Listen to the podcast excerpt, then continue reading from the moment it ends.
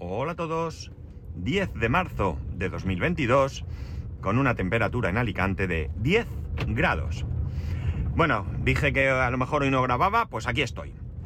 Os voy a comentar que eh, en el último episodio de Apps Mac en 8 minutos, eh, Cristian Patuflin, Patuflin, eh, nos comentaba, a ver un segundo que voy a ir a un sitio y quiero saber por dónde ir. Eh, sí, bueno, nos comentaba eh, un problema, eh, o mejor que un, más que un problema, una experiencia que había tenido eh, que no le terminaba de convencer con Apple, ¿no? Concretamente con el servicio técnico de, de Apple. Por circunstancias que no vienen al caso, si os interesa, pues escucharlo a él y ya está. Tiene un teléfono que mm, la batería está hinchada y necesita cambiar un iPhone, evidentemente. El caso es que, bueno, pues eh, aprovecha que tiene que ir a un sitio para acercarse a un Apple Store para cambiar esa, esa batería. El caso es que al hincharse la batería incluso ha separado ligeramente la pantalla, ¿de acuerdo? No la ha roto, pero la ha separado. El caso es que en la, Apple Store pues no le dan la atención que él considera, ¿no? Eh, le ponen pegas, que si es que esto está separado, que lo mismo los anclajes están rotos, que veo aquí que en la carcasa hay una ligera rajita, que no sé qué, bueno, una serie de cosas que lo que le dan a él la sensación es de que están haciendo todo lo posible por no reparar ese teléfono. Una reparación pagada, ojo, pagada. Evidentemente, el teléfono ya ni está en garantía y además la batería se ha hinchado, eso no fuera de garantía, no, eso no, no es problema de, de- de- ellos, es problema tuyo, ¿vale? Bueno, el caso es que, eh, bueno, en otras circunstancias, el de lo que se queja es que en algo similar, pues hubiera llegado allí, eh, hubiera comentado el problema y allí le hubieran dicho, bueno, ningún problema, de la batería cuesta 70 euros, toma, aquí tienes un teléfono, eh, 70 euros y ya está. La, cuestión está en que eh, de lo que se queja realmente es que no le dan una solución, ¿de acuerdo?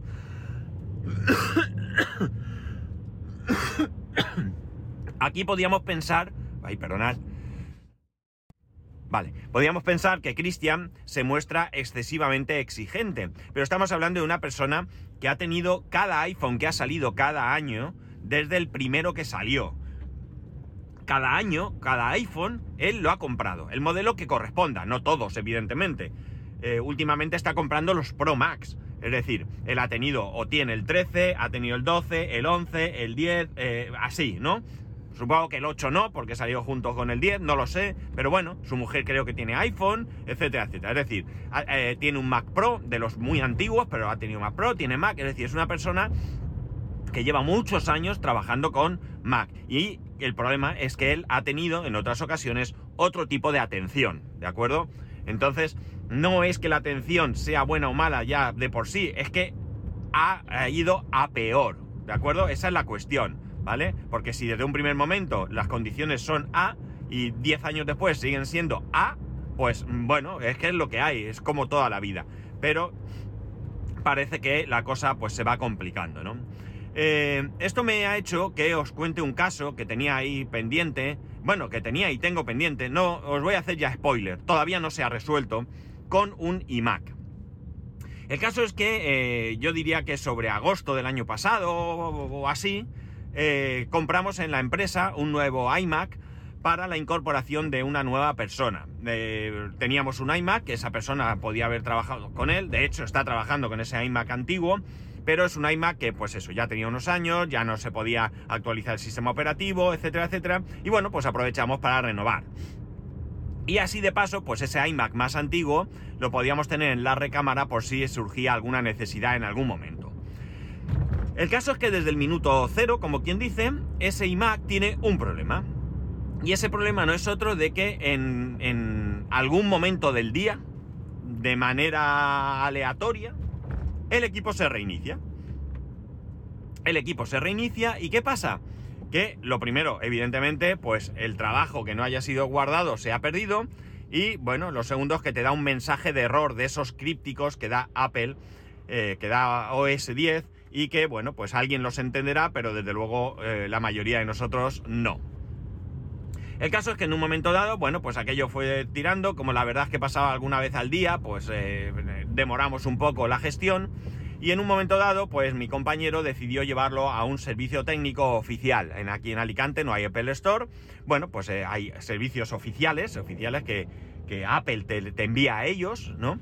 Y eh, bueno, pues lo llevó allí. Este servicio es un servicio que yo ya le dije que no iba a solucionar nada. ¿Por qué? Bueno, esto, mm, esto es de esas cosas que uno dice, ¿no? Pues no te lo van a solucionar. O sea, ¿por qué? Pues porque yo tuve una experiencia y no me la solucionaron, ¿vale? Eso no significa nada. Pueden tener 100 clientes y yo ser el descontento, 99 satisfechos, pero en mi opinión, pues aquello no iba a tener mucho recorrido. Y el caso es que después de tener allí el ordenador, pues nos lo devolvieron diciendo que ellos no le veían nada. Claro, ¿qué ocurre? Si tú coges ese ordenador, lo enciendes, lo dejas sobre una mesa y vas haciendo tu vida, el ordenador no se reinicia. Se reinicia cuando trabajas con él, ¿de acuerdo? Las aplicaciones que ese ordenador utiliza son aplicaciones eh, que funcionan bien, porque además tenemos otros dos iMac que están con la misma configuración y un Mac Pro que está con la misma configuración. Y están trabajando y no tienen este problema, ni ningún otro, por cierto. Vale, la cuestión está en que eh, bueno, pues nada, el, nos traemos el equipo, ¿vale? Y bueno, pues ahí está. Se lo ponemos a, esta compañera y bueno, pues el problema se reproduce, ¿eh? se reproduce de vez en cuando. Así que le pusimos otra vez ese iMac más viejo para que pudiera trabajar. el caso es que ese iMac, el, averiado, vamos a llamar, lo tenía yo en la mesa que hay al lado mía. Eh, nosotros estamos en colocados cuatro personas, mis dos compañeros están uno al lado de otro y enfrentado yo estoy eh, con uno de ellos. Y tenemos una mesa que de momento está libre, que esperamos ocupar en algún momento, pero de momento está libre. Y puse ahí el iMac encendido, ¿eh? El ordenador no se ha reiniciado jamás. El caso es que, bueno, eso por allá por febrero, principios de febrero, me parece recordar incluso que fue el 2 de febrero, a mí se me ocurrió, bueno, dije, bueno, no se me ocurrió, ya dijimos, venga, esto hay que cogerlo ya de una vez, el ordenador está aquí parado, no tiene sentido, vamos a, a gestionarlo. que entonces llamé por teléfono a Apple, le expliqué toda la situación y bueno, pues empezaron a decirme que tenía que reiniciar, perdón, reinstalar eh, OS 10. Vale, evidentemente esto nosotros ya lo habíamos hecho, ¿no? Lo habíamos hecho eh, porque, bueno, pues porque nuestro departamento es el departamento informático, es decir, nosotros ya hacemos cosas, además tanto mi compañero como yo somos usuarios de mucho tiempo de, Mac, por lo tanto, bueno, pues ya hacemos cosas antes de llamar, ¿no?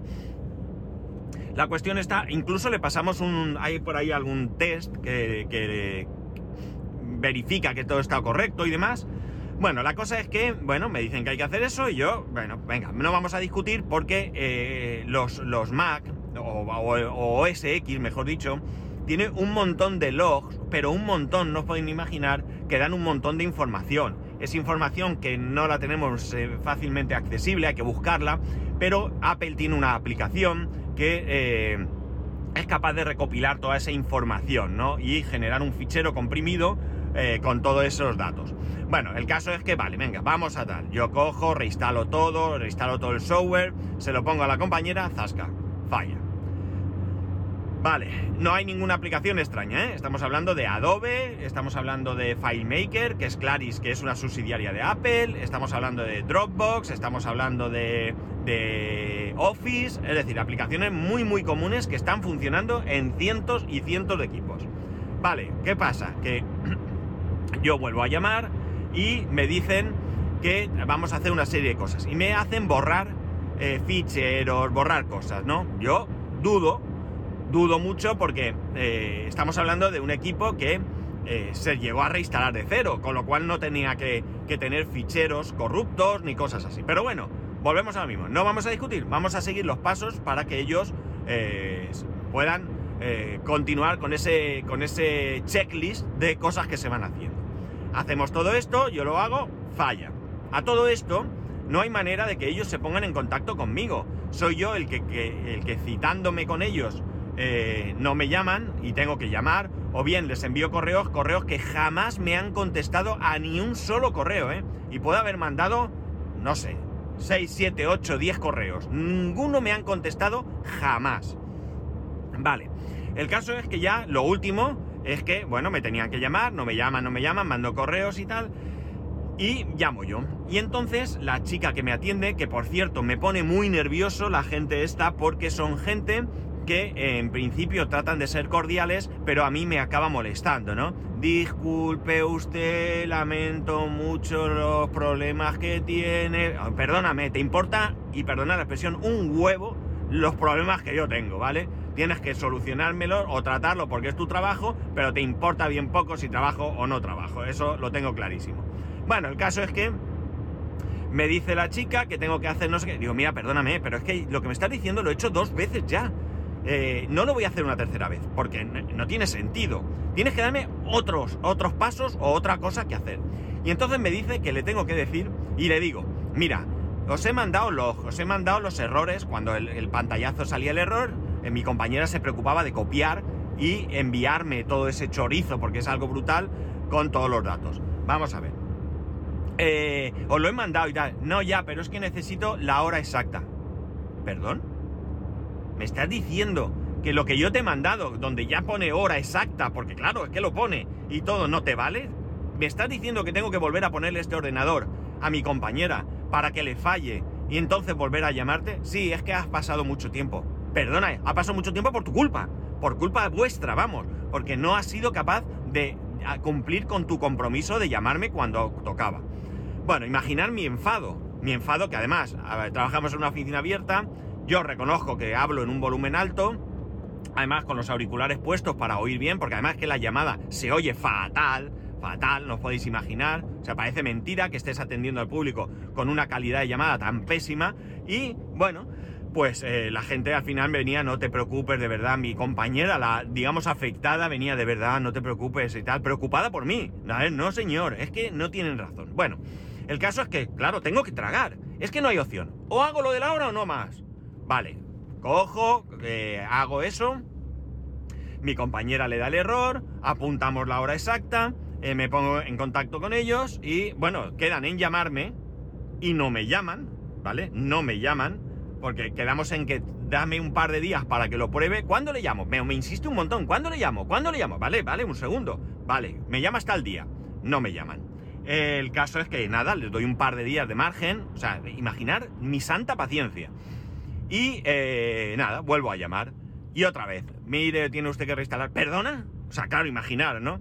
Total, que al final eh, parece ser que por mucho que tengan ahí escrito todo lo que hay, pues mmm, no cuadra.